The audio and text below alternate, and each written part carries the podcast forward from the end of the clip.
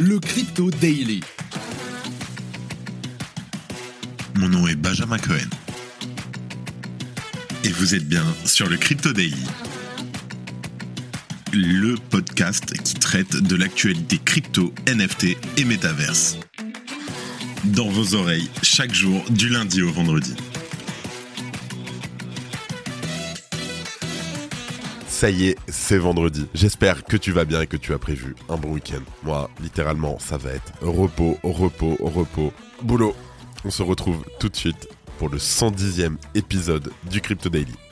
Aujourd'hui, on va parler de Rihanna qui partage les royalties de son tube Bitch Better Have My Money qui compte plus d'un milliard de streams avec ses fans. En deuxième news, l'entreprise Tether, émettrice du premier stablecoin du marché, à savoir l'USDT, ne semble pas subir les effets du bear market. Dans son rapport trimestriel, on apprend que Tether a réalisé 700 millions de dollars de bénéfices en l'espace de 3 mois. Et en dernière news, ça va être une très grosse news, on va parler de Kraken, de Paxos, de la SEC, du staking, de plein de choses, mais c'est pas moi qui vais m'en charger. En effet, pour la première fois sur le Crypto Daily, nous avons Artem Dokinvest qui va tout vous raconter.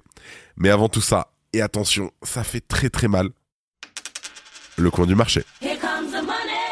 Here we go. On enregistre cet épisode, nous sommes le 10 février 2023, il est 15h. Alors, on va aller très très vite, tu le sais, je le sais, nous le savons, c'est sanglant, c'est rouge, légère correction, ça fait mal, let's go. Moins 4,5% sur le market cap global, on reste légèrement au-dessus du trilliard de dollars. Le Bitcoin, moins 4% à 21 800 dollars, on a perdu 1000 dollars en 24 heures quasiment. Ethereum, moins 6% à 1540 dollars.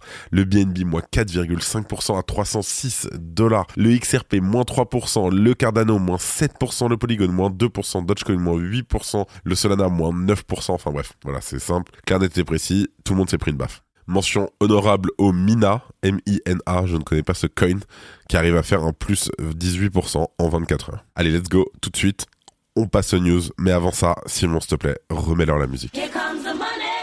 Here we go.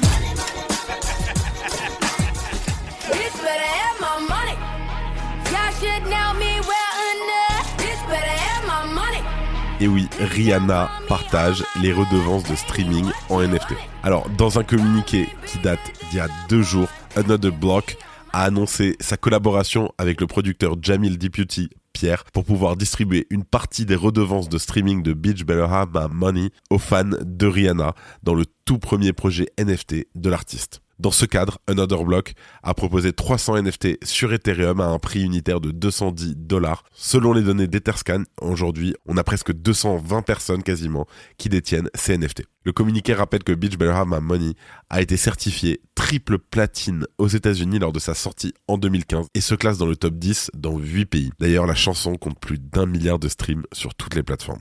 En fait, le NFT BHMM va permettre à son détenteur de percevoir à vie 0,0033% des droits de streaming à partir de l'enregistrement original de la chanson. Les calculs y sont vite faits. Pour pouvoir récupérer leur investissement initial, les premiers propriétaires de ces NFT devraient donc gagner au moins 210 dollars de droits sur chaque token. En d'autres termes, le montant total des redevances de streaming devrait s'élever au moins à 6 360 000 dollars à peu près, soit le prix unitaire du NFT à 210 dollars lors du mine divisé par 0,0033%. Jusque là, rien d'incroyable. Mais malheureusement, ce calcul ne tient pas en compte des redevances que le producteur L'accord de propriété relatif à ces NFT ne précise d'ailleurs pas les droits de streaming de Jamil Deputy Alors, citant une source familière avec la répartition des redevances dans l'industrie musicale traditionnelle, l'article du 9 février du média Decrypt indique que généralement les redevances totales qu'un producteur perçoit ne dépassent pas 5%. Concernant les autres termes de l'accord de propriété, les détenteurs de NFT peuvent vendre leurs tokens sur le marché secondaire. En outre, Jamil Deputy Pierre devra verser les redevances y afférentes au moins deux fois par an. Au-delà du volet financier, les NFT permettent aux artistes de créer de nouvelles expériences qui leur permettent de renforcer leur lien avec leurs fans.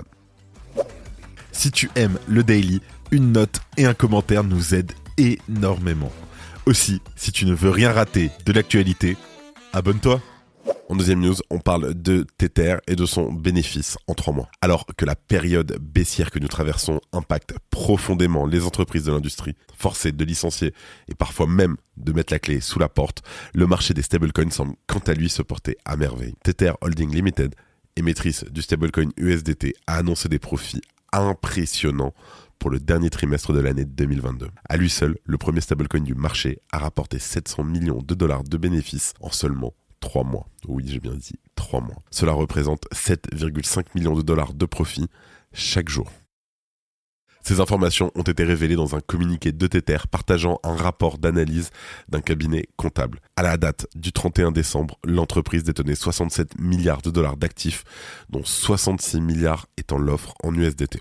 Je cite, Après une fin d'année 2022 tumultueuse, Tether a une fois de plus prouvé sa stabilité, sa résilience et sa capacité à gérer les marchés baissiers et les Black Swan, se démarquant ainsi des mauvais acteurs du secteur. Concernant les rumeurs de non-garantie de l'USDT qui circulent depuis des années désormais, le rapport indique que les réserves excédentaires s'élevaient à au moins 960 millions de dollars, du moins au moment de l'analyse. Contrairement aux stablecoins décentralisés, l'USDT de Tether ou l'USDC de Circle sont garantis hors de la chain. Cela rend bien sûr plus difficile le suivi de la garantie des actifs et de la collatéralisation.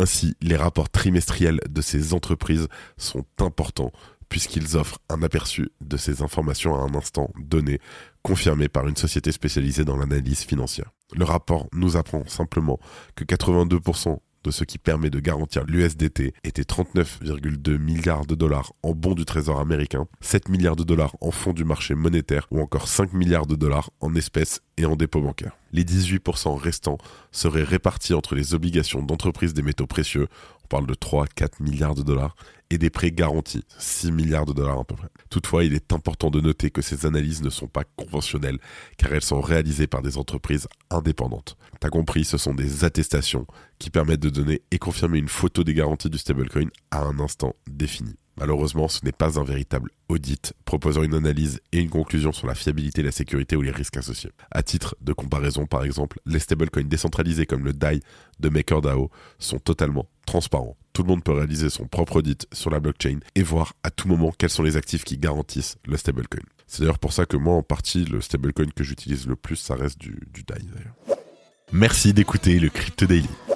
Et là, hier, aux États-Unis, ça a tellement bougé, ça a tellement swingé, il y a eu tellement de news que aujourd'hui, nous allons recevoir un invité. Et pour la première fois sur le Crypto Daily, j'ai le plaisir de vous présenter Artem de Hawkit Vest. Alors déjà, merci pour l'invitation, Benjamin. Hier soir, vers 21h, j'ai, je me suis connecté sur Twitter, mon téléphone s'est mis à vibrer et euh, là je vois des annonces de beaucoup de régulateurs américains. Donc il y a trois annonces en tout, euh, dont une qui est selon moi plus importante que les autres. Donc si on veut prendre les news dans leur bon ordre, dans un premier temps, on a donc l'annonce de Kraken qui doit payer un settlement de 30 millions de dollars à la SEC, ainsi que arrêter son produit Earn, c'est-à-dire le staking et le lending de la plateforme. Ensuite, on a l'IRS qui demande les data clients euh, à Kraken également pour euh, les impôts et où est-ce qu'ils doivent les payer. Et enfin, on a le régulateur de New York qui débute l'investigation sur euh, Paxos, donc l'entreprise qui émet les deux stablecoins qui sont plutôt connus, c'est-à-dire le BUSD et le USDP. En fait, pour pour moi, il y a une seule news qui est importante et c'est vraiment la première, celle où Kraken doit régler une amende de 30 millions de dollars à la SEC et arrêter tout son produit Earn. Pourquoi est-ce que c'est celle-là qui est la plus importante pour moi? Parce que l'IRS qui demande les impôts, bon, on sait qu'il y a des possibilités de, donc d'esquiver les impôts euh, avec les crypto-monnaies, notamment avec l'Ether qui est bloqué. Euh, et donc, euh, lorsqu'on reçoit les rewards avec l'Ether qui est bloqué actuellement, ça, bah, ça n'est pas répertorié dans notre, dans notre portefeuille crypto. Donc, il y a beaucoup de gens qui peuvent essayer d'esquiver les impôts avec ça. Et ensuite, l'investigation de Paxos, pour moi, ce n'est pas quelque chose de grave, en tout cas pas pour le moment, puisqu'on a encore très peu de détails par rapport à cette enquête et euh, par rapport à ce qui se passe. Par contre, la SEC qui dit que le produit Earn de Kraken fait partie des securities, donc des valeurs mobilières. C'est quelque chose de beaucoup plus grave puisque depuis que Gary Gensler a pris euh, la place de président de la SEC, de la SEC, euh, son but c'était de démontrer que certaines crypto-monnaies et certains services proposés par les plateformes de, crypto, les, plateformes d'exchange euh, et autres, constituent des securities, constituent des va- valeurs mobilières, ce qui fait qu'elles devraient, ces plateformes-là, être enregistrées auprès de la SEC. Le problème avec ça, c'est que Kraken n'était pas enregistré auprès de la SEC, tout simplement parce qu'il y a un manque de clarté quant à la qualification du staking et de lending aujourd'hui dans la régulation américaine. On ne peut pas savoir si on doit juste enregistrer le produit Earn. On ne sait pas si on doit enregistrer euh, chaque produit en tant que security. Euh, et ensuite, on n'a pas les délais, on n'a pas tous ces détails-là. Donc, Kraken ne pouvait pas s'enregistrer là. Pour moi, c'est une news assez grave puisque ça met en place un précédent. Un précédent qui a lieu pour toutes les autres plateformes. Aujourd'hui, la plupart des plateformes d'exchange proposent les intérêts grâce au staking et au lending à leurs clients, euh, surtout euh, aux États-Unis. Donc on peut parler de Binance US. Donc avant on avait Kraken, on a également Nexo qui en fait partie. Et donc le souci avec avec ça, c'est que aujourd'hui, cette news-là doit être vue comme la victoire de la SEC sur les crypto-monnaies. Parce que même si c'est un settlement, ça veut dire que l'affaire n'ira jamais au tribunal. C'est Kraken qui réglemente de 3 millions de dollars. Et en plus de ça, qui se sépare de son produit phare où il y avait à peu près 2,5 milliards de dollars qui étaient déposés par les utilisateurs américains et qui avait quand même ramené 140 millions de dollars de revenus à la plateforme depuis le lancement de ce produit, c'est-à-dire en 2019. Je pense que ce n'est que le début pour les efforts de la SEC de prouver que euh, certaines plateformes proposent des security à leurs clients.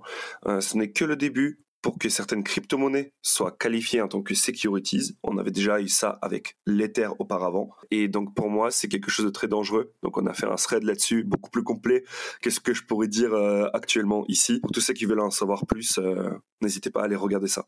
Super, très clair. Merci Artem. Où est-ce qu'on peut te retrouver? Aujourd'hui, donc, euh, je publie du contenu sur mon propre compte Twitter, mais je pense que le compte qui va surtout intéresser les gens sera le compte du média dont je suis le cofondateur, qui est le Hawk Invest. Donc, euh, sur Twitter, c'est OAK-FR.